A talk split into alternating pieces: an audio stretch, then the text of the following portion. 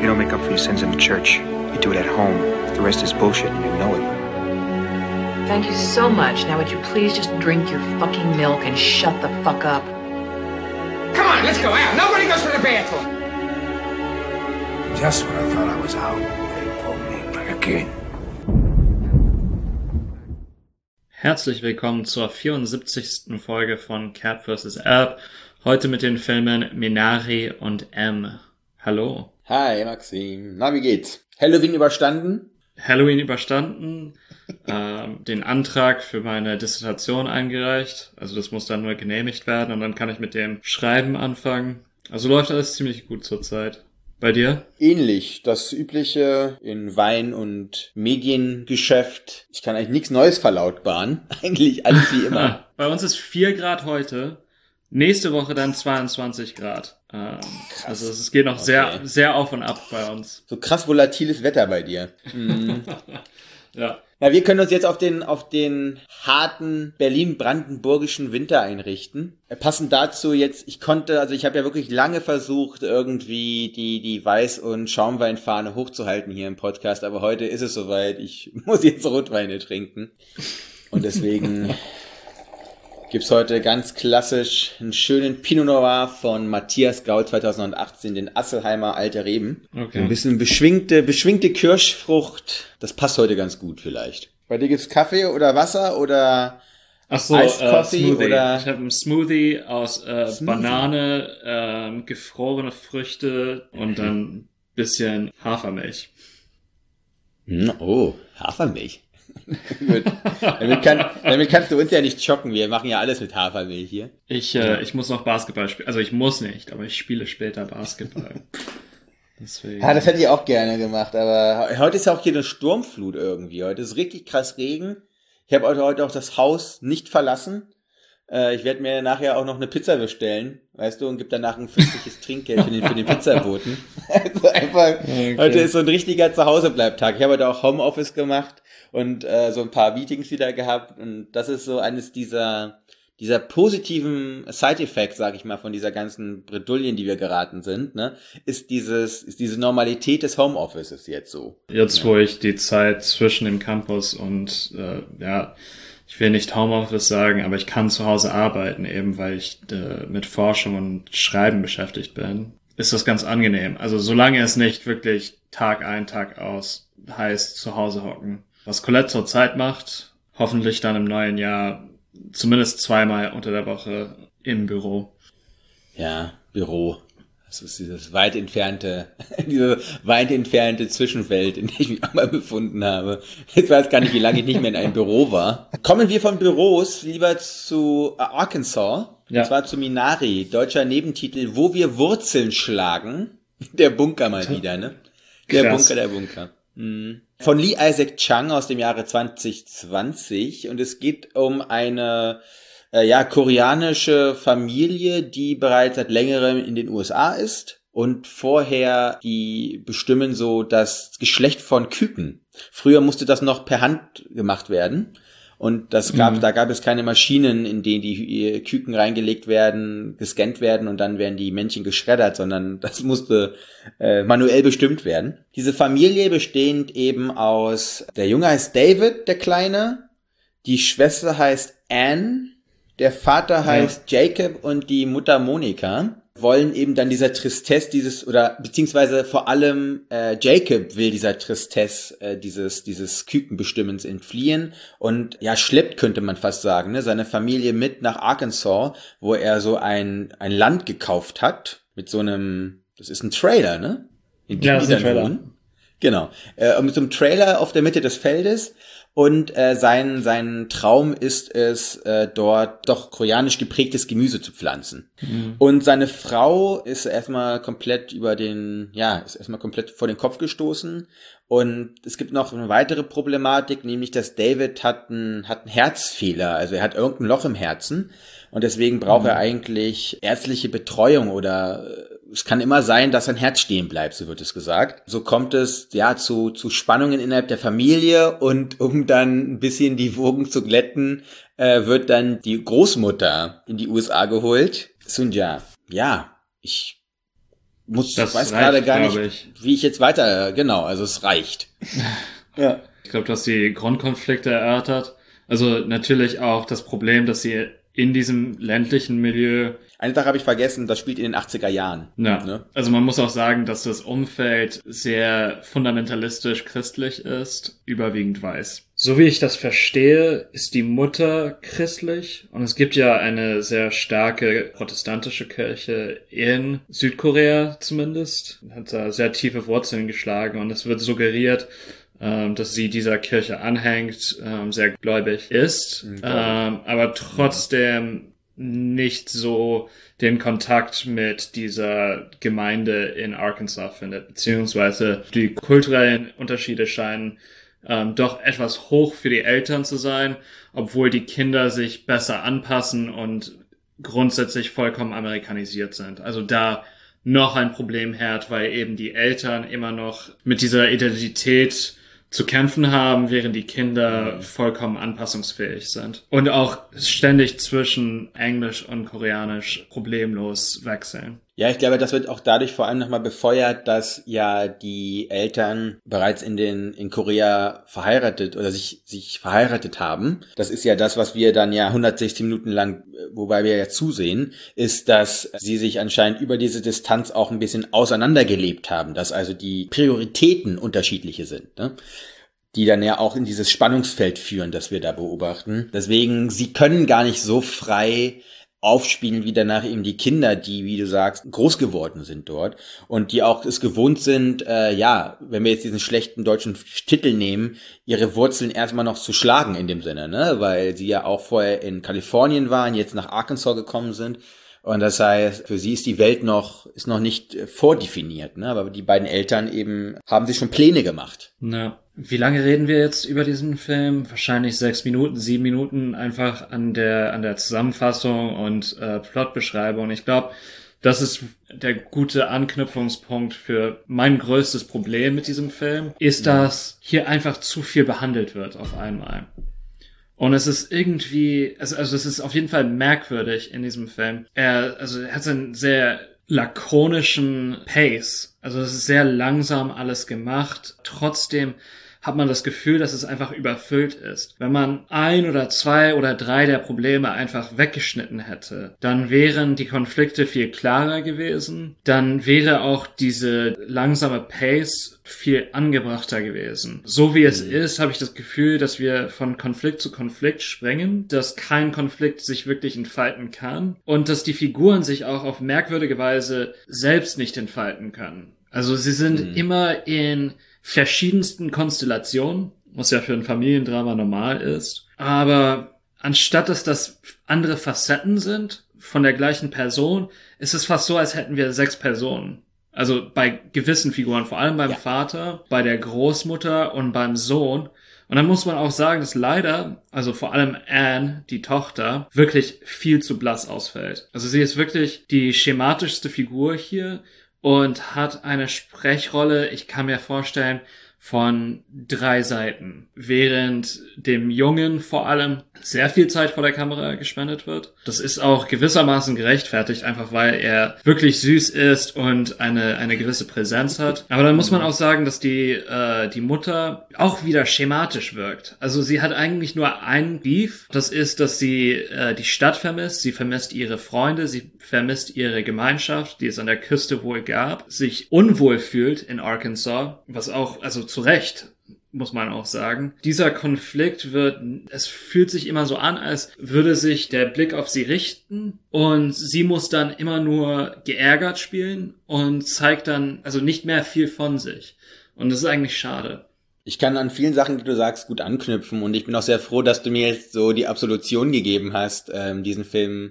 Ich hatte ein bisschen Angst, dass du wieder diesen Film sehr toll findest. Ich mochte Ja. den Film, aber ich habe den so weggeguckt. Also es war jetzt nicht etwas, wo ich sagte, boah, ich freue mich, den wieder zu schauen. Ich werde den allen empfehlen. Also das ist jetzt, es ist wie Wasser. Ja, und darauf würde ich gerne noch mal ein bisschen genauer hinkommen, weil ich finde, es- zwei, zwei Probleme hängen miteinander stark zusammen. Du hast es schon angesprochen, dieses lakonische, ich würde auch sagen, es ist auch zum Teil sehr plakativ. Die Exposition, diese klassische Siedlergeschichte, die da aufgemacht wird, dieser Frontiergedanke ja zum Teil auch, der da einfach rebootet wird, der wird sehr, ja. sehr lange ausgehandelt und uns irgendwie gezeigt. Dazu kommt, muss man einfach sagen, seit Sekunde eins so ein pathetischer Score, der so emotionsschwanger wirkt und ich finde, das kommt vor allem heraus in diesen Slow Motions, ne? Der Film ist mhm. an sich relativ konventionell geschossen, muss man ganz klar sagen. Es ist Konfi-Kino mit relativ ersichtlichen Headlines. Ne? Du hast es gesagt, die Konflikte werden alle sehr klassisch und ja auch erwartbar zum Teil eben äh, initiiert oder auch äh, eingeführt. Aber dieser Score, der von vielen falschen Momenten, zum Beispiel, wenn einfach nur der Vater David mit dem, die haben noch so einen, noch so einen äh, Hilfsarbeiter, Paul, glaube ich, oder? Ja. Ähm, gut gespielt, aber von Will Patton. Also das ist, finde ich, ein, also generell, ich finde das Schauspiel von allen, dass, wenn es mal ein bisschen aus diesen Schablonen rausbricht, ist das super von allen. Aber es zeigt mir auch zum Teil diese vertane Chance, weil das hat man da gesehen, da kommt der Score, da kommt die Slow Motion, da kommt dieses pathetische und dieses von dir auch angesprochene lakonische zusammen, ist diese Szene, wo auf einmal äh, David schaukelt. Du siehst naja. davor, in so kleinen Momenten siehst du, wie die Mutter diese Schaukel baut. Es wird aber immer wieder unterbrochen und das ist dann diese, diese vielen Perspektiven, die du genannt hast, die danach von jeder Person irgendwie gezeigt werden müssen, oder die ganzen Handlungen von diesen Personen. Dadurch wird diese eine Aktion, die man erstmal gar nicht richtig deuten kon konnte, ne? Was macht sie denn mit beiden Seilen? Was will sie mit diesem Stück Holz? Wenn man einfach aus diesem fremden Arkansas irgendwie versucht, ein Zuhause zu machen, da kann man viel mehr dran kleben und haften, als wenn man einfach irgendwie, was so lehrbuchmäßig versucht, diese äh, Familiesache uns von A bis Z durchzuleuchten. Das passt dann zum zweiten, weil du hast gesagt, die Kamera ist viel bei David. Ja, sie ist sehr viel bei David.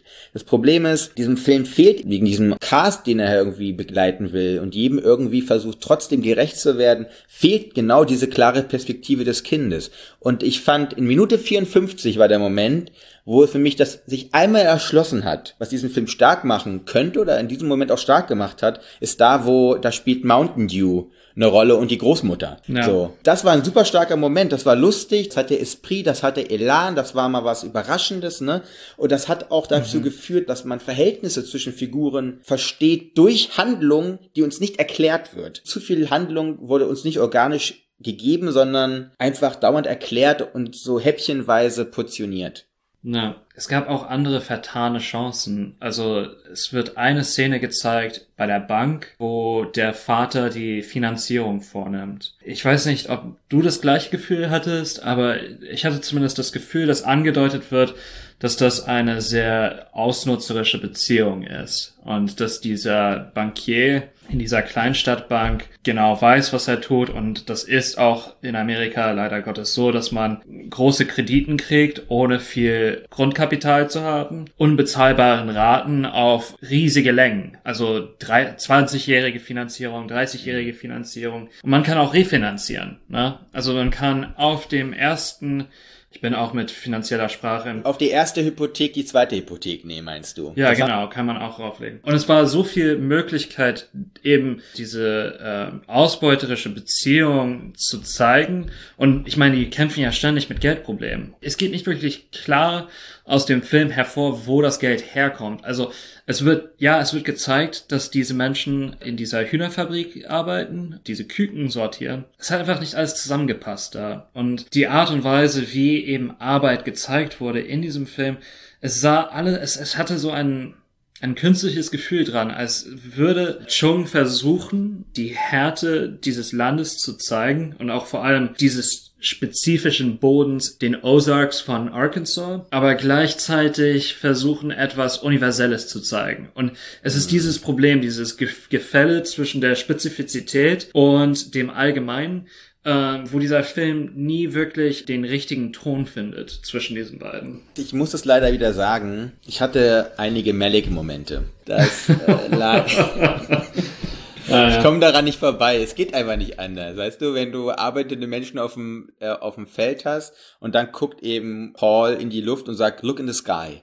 Ne, innerhalb dieses Garten Edens und dann bricht in der Slow-Mo die Sonne hervor. Dann gibt es relativ gefühlsschwangere Musik dazu. Das ist halt sowas von Malik abgeguckt gewesen an vielen Momenten. Also generell auch dieser ganze Topos, der uns da gezeigt wird. Auch diese Verschachtelung von, was definiert uns überhaupt? Das ist ja dann am Ende auch die Schlussfrage, die uns ja gestellt wird, ne? oder die ja sogar, die die Frau ihr Mann ja vor allem stellt. In einer, finde ich, ziemlich guten Situation, als sie aus diesem Supermarkt herauskommen. Ne? Und das ja, war wieder ein Überraschungsding gewesen. Also ich finde, dieser Film blitzt immer wieder auf. Er zeigt uns, dass es Potenziale gab und dass auch Lee Isaac Chung und das, der weitere, das weitere Team eigentlich auch ein Gespür hatte in manchen lichten Momenten, was uns als Zuschauer catchen könnte. Da war ich mal dran gewesen. Ne? Da war ich so, was, ja. was sagt sie uns jetzt? Und diese Frage, ist es so ein Drang auch von persönlichem Eifer oder ist es dann am Ende des Tages auch diese bedingungslose Liebe innerhalb der Familie, die uns definiert? Das fand ich eine gut gestellte und auch dargestellte Frage innerhalb dieses Films.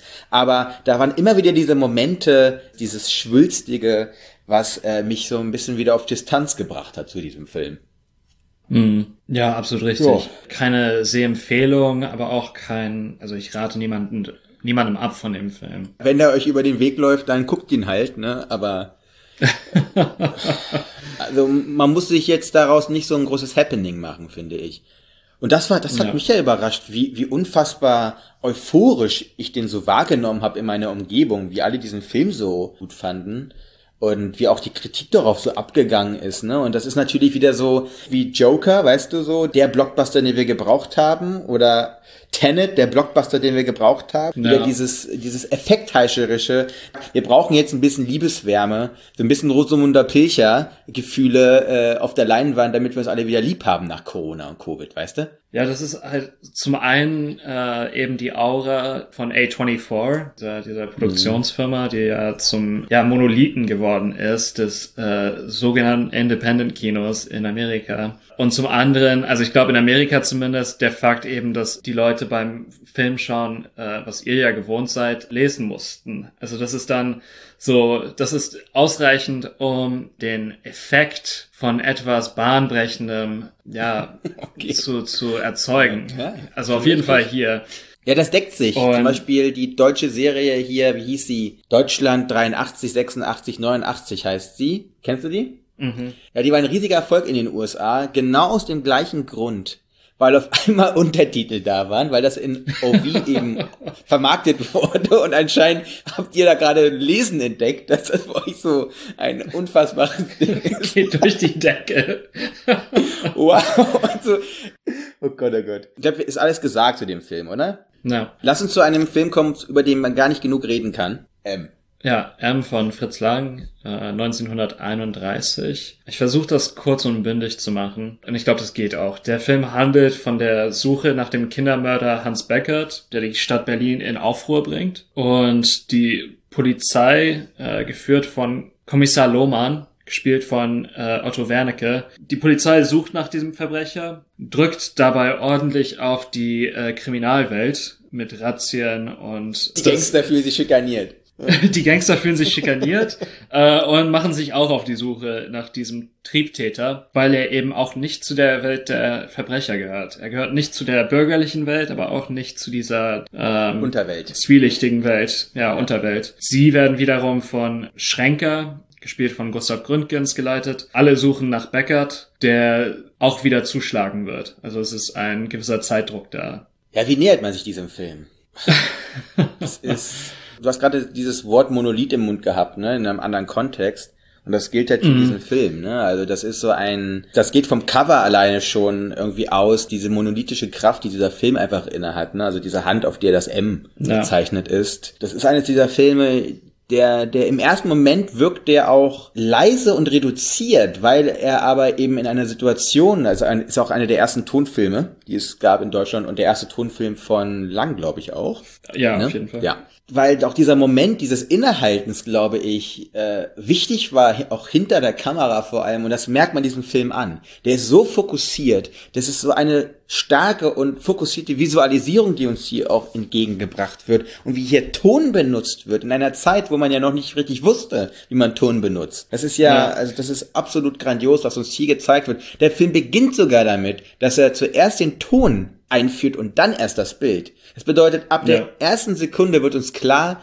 das ist ein Tonfilm. Und selbst in den ersten zehn Sekunden zeigt uns der Film, worum es geht. Du hast Kinder, die in einem, äh, in einem Kreis stehen. Ein Kind in der Mitte macht so ein Abzähllied, in dem ein, ähm, in dem ein äh, Mensch Kinder ermordet. Du hast Ja. nicht nur einfach grandioses Erzählen mit Ton, du hast generell visuelles Erzählen auf den allerhöchsten Monolith gestellt, wie es kaum anders geht. Naja, ich meine, und das ist ja äh, lang mit de, also seit dem müden Tod, das war sein erster Film. Visuell arbeitet er einfach so präzise und das ist vor allem äh, im Schnitt, aber auch im Bild zu sehen. Du hast fokussiert gesagt. Ich glaube, wenn man sich die, die anderen Filme langs aus den 20er Jahren vor allem anschaut, die sein Renommee gegründet haben, also Mabuse, hier die Nibelungen, Metropolis und Spione. Also Spione ist der kürzeste von denen mit bei zweieinhalb Stunden. Nibelungen ist viereinhalb Stunden. Diese Filme sind einfach riesig, ja irgendwie unhabbar. Während M, wie du gesagt hast, äh, da ist er einfach fokussiert. Der Film ist mit wenigen Mitteln geschossen. Er ist kurz, er ist bündig. Da passt einfach alles zusammen und das ist dann auch äh, gewissermaßen für Lang selbst eine, eine Wende und ein, Ja. eine, ein neuer Kapitel auch, ähm, wo er sich ja kurz fassen musste und auch eben durch diese Ökonomie der Mittel, aber auch diese Bereicherung der Mittel eben durch Sound. Und ich Ja. meine, du hast es schon gesagt, aber es gibt einfach so viele Mittel, die für uns so so ähm, ja selbstverständlich, sind. ne? Genau. Also Sound aus dem Off. Wir haben Soundbrücken von einer Szene zum nächsten, wo entweder eine Figur in der nächsten Szene schon spricht, wo man das Bild von der vorherigen Szene sieht, oder andersrum. Wir haben auch Voice-Over bei den Montagesequenzen. Und dann haben wir auch diese, diese Momente der Stille. Es ist ja, ich glaube, zu zwei Drittel wurde der Film stumm geschossen. Diese Kontraste, die lang setzt, die sind wirklich sehr stark. Ja, vor allem der eine extrem prägnante Moment, in dem äh, Stille uns begegnet, ist die Razzia, wo man ja sonst erwarten Ja. würde, dass alles laut tost und tobt und wir Sirenen hören und genau diese Stille wird aber dann durch ein schrilles Pfeifen, glaube ich, ne, durchbrochen. Von Anfang an eben auch das als zwei Ebenen sieht und nicht nur versucht, das, was ja viele vorher auch ja, versucht haben mit Ton, irgendwas zu ersetzen, sondern Ton als eine eigene Narration oder eine eigene Dramaturgie zu begreifen. Das wird uns hier eindeutig bewusst. Ja, jetzt konnte er sich vielleicht auch kürzer fassen, auf dem gleichen Moment deutlich mehr erzählt und deutlich mehr mitgegeben werden kann. Kommen wir noch mal auf Peter Lorre zu sprechen. Ein, ein weiterer Monolith. Ein menschgewordener Monolith in diesem Film. Ja, also er spielt den Kindermörder Beckert, ist ja vor den Nazis geflohen, ist dann kurz vor seinem Tod nach Deutschland zurück emig- emigriert, also nach dem Krieg, hat dort einen Film gedreht, Der Verlorene, aber in der Zwischenzeit in Hollywood natürlich als ähm, Nebendarsteller ziemlich berühmt geworden. Ich glaube, seine bekannteste Rolle wird vermutlich in Casablanca gewesen sein.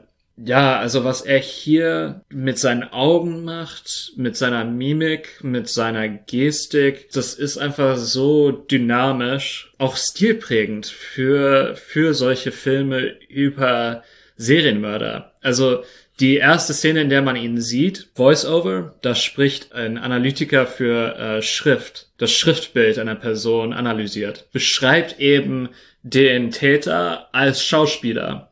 Und dann sieht man Lorre vor dem Spiegel und er zerrt an seinem Gesicht. Und sein Und ich meine, Mundwinkeln. Ja. ja, an den, an den Mundwinkeln derartig unheimlich, aber trotzdem mitnehmend äh, oder mitreißend, besser gesagt.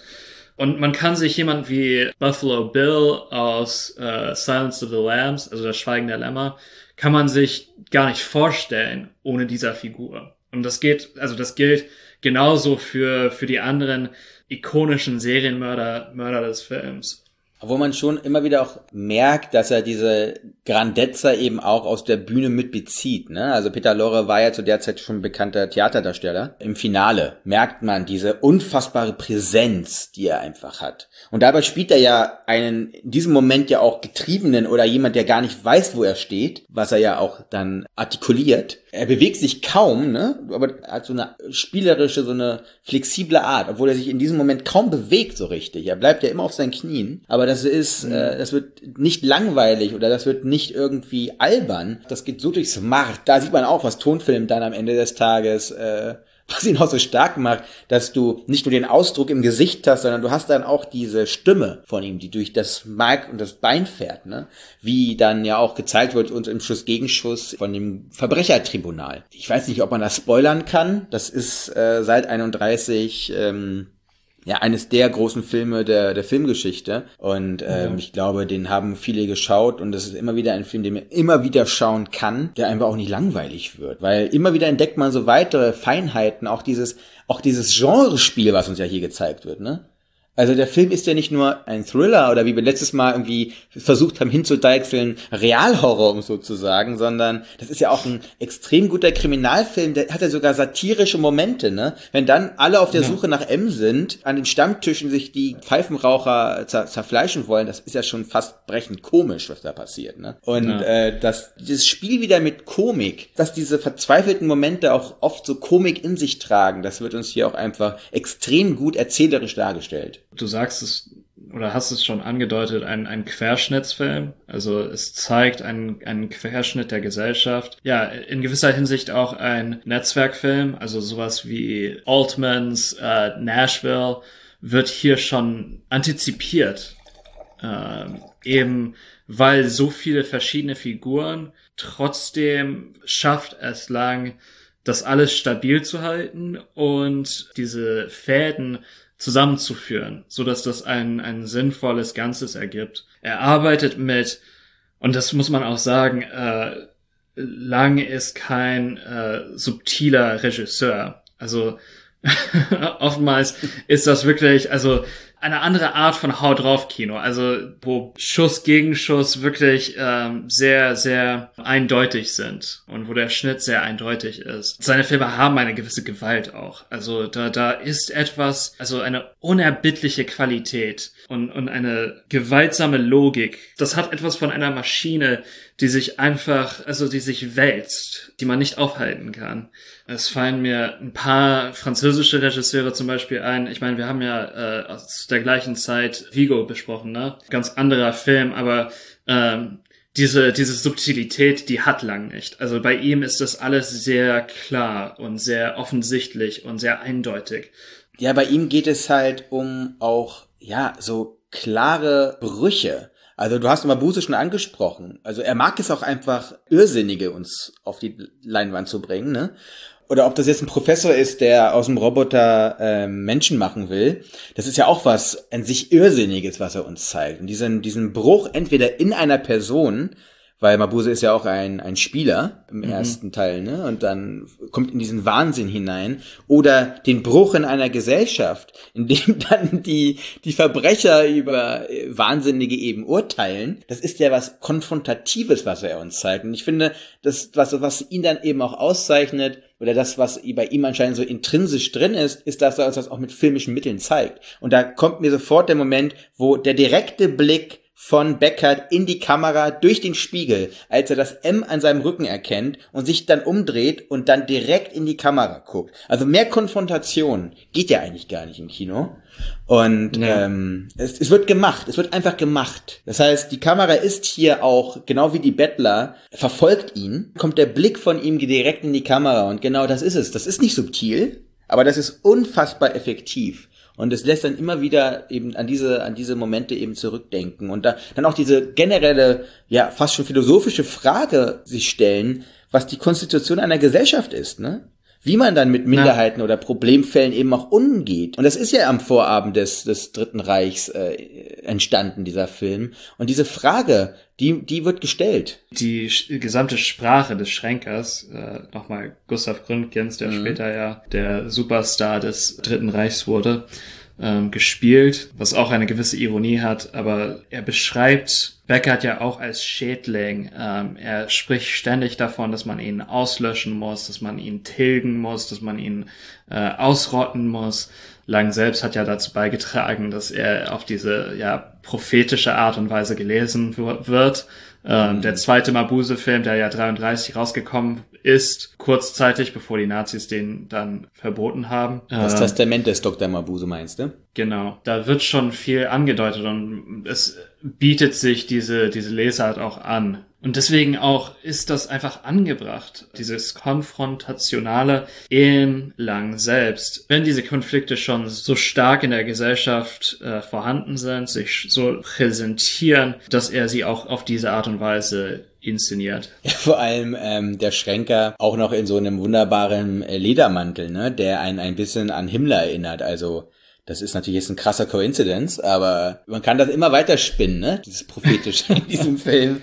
Ähm, und was ich auch sehr bemerkenswert finde, dass er kriegt ja einen Verteidiger und dass eben dann auch über diesen Verteidiger, der ja eigentlich genau das Richtige sagt, nur noch gelacht wird und gekeift wird. Und also der Film entlässt ja auch den Zuschauer genau mit dieser Frage. Man wird ja nicht erlöst in diesem Film durch eine Lösung, sondern man nach dem nach der Ablende äh, bleibt diese Frage beim Zuschauer bestehen nachdem man eben die trauernden Mütter gesehen hat, dieser Kinder, und sie auch einen sehr äh, fulminanten Satz sagt. Das, was auch der, der Eindruck des Films, was Film auch noch uns selber fragen kann, das wird hier auch noch mitgenommen. Diese Frage kann man sich heute genauso gut stellen wie 31, ne? Also das ist auch ein hochaktueller Film, immer noch. Diese, diese fundamentalen Fragen werden dadurch immer lebendig gehalten durch diesen extrem eben auch pointierten Blick, den Lang uns gegeben hat hier.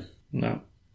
Ich glaube, ist alles gesagt oder so, beziehungsweise, ich glaube, wenn man den nochmal sich anguckt, nochmal anguckt, dann kann man immer wieder neue Aspekte nehmen. Deswegen, dass die Empfehlung hier ist einfach äh, multiples Schauen. Also, Ja, ich glaube, ich habe den jetzt zum, auf jeden Fall zum 15. wahrscheinlich mehr äh, Mal gesehen. Es lohnt sich auch einfach jedes Mal wieder. ja. Äh, ich komme an die man 10, sieht denke ich. Du forschst ja auch ein bisschen zu dieser Zeit. Forschung und Lehre. Ja, man entwickelt auch immer, also, oder man sieht immer etwas Neues. Apropos was Neues. Was sind die neuen Filme für Ach, die krass, nächste ja. Folge? Wir besprechen als Indie-Darling The French Dispatch von Wes Anderson aus diesem Jahr und einen Blockbuster auch aus diesem Jahr, nämlich Dune von Dennis Villeneuve. Ja, bei dem Ich weiß ersten nicht, ob bin ich ich sagen gespannt, kann, beim zweiten habe ich ein bisschen Angst, aber Hab beim ersten ein bisschen Angst, beim zweiten ach andersrum, Äh, geil. Kein, keine großen Gefühle. Also es ist ja eine, eine Serie, ne? Also so eine Buchreihe, Dune. Ähm, ich weiß nicht mehr, wie der Autor heißt. Die, die es gelesen haben, äh, oder viele, die es gelesen haben als Kinder, halten das so hoch wie äh, andere Harry Potter oder Herr der Ringe. Deswegen, das löst wohl bei gewissen Menschen sehr starke Gefühle aus. Ich halte mich da eher behutsam und warte, bis ich dann äh, tatsächlich im Kino sitze. Naja, wir haben ja auch schon mal was von David Lynch gesehen zu diesem ganzen Thema. Ich glaube, das ist der einzige David Lynch-Film, den ich noch nicht gesehen habe. Wirklich? Bist du mir immer dran Also er hat ja vorbeigekommen? so- Das ist gut. So viele Filme hat der auch nicht. Also Ja. ähm, von Eraserhead bis Inland Empire in 2006, Ja. glaube ich. Und seitdem hat er auch nichts gemacht. Also die Twin Peaks-Serie, die neue, und ein paar Alben hat Ja, er stimmt. mit seiner Band recorded. Ich bin gespannt, was Dennis Villeneuve, der hat ja, also ich fand Arrival einen coolen Film, muss ich sagen. Das war cooles Genre-Kino. Und Blade Runner, da war ich jetzt, da, ich fand den ein bisschen zu lang. Aber ich fand, das war trotz allem irgendwie eine coole Welt. Aber es war mir zu lang. Äh, wie lange dauert Ja. denn der Film auch? Der dauert auch wieder so über zweieinhalb Stunden. ne? Ja, 155 Minuten oder Boah. ja, zweieinhalb Stunden. Naja, niemand hat gesagt, es wird einfach, wenn wir Blockbuster besprechen, ne? Ja, Nee, also ich glaube, es geht ja auch um Kinopreise, ne? ja, ja, Überlängenaufschlag, Aha. aber ab, das ist noch, das ist noch nicht da, aber die reizen, die reizen es aus bis zum Maximum. Weißt du, der, die ZuschauerInnen müssen was bekommen für ihr Geld. Das ist die neue Maxime des Blockbusters anscheinend, aber. Ich glaube, man, man sollte sich wirklich an Mies van der Rohe manchmal erinnern und less is more als Mantra sich vornehmen. Aber äh, ich glaube, ich bin da in der Unterzahl. Mit, stell dich doch mal mit diesem Schild vor die Hollywood-Studios und guck mal, wie weit du kommst. Dann schauen wir mal. In diesem dann Sinne. bis zum nächsten Mal. bis in zwei Wochen.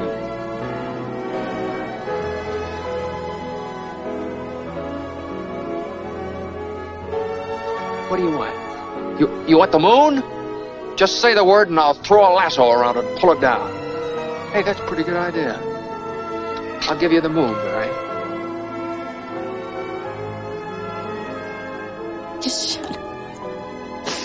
You had me at hello. Hello. You should be kissed and often, and by someone who knows how.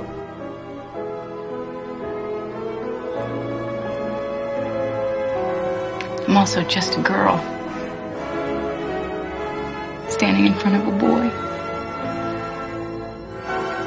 Asking him to love her.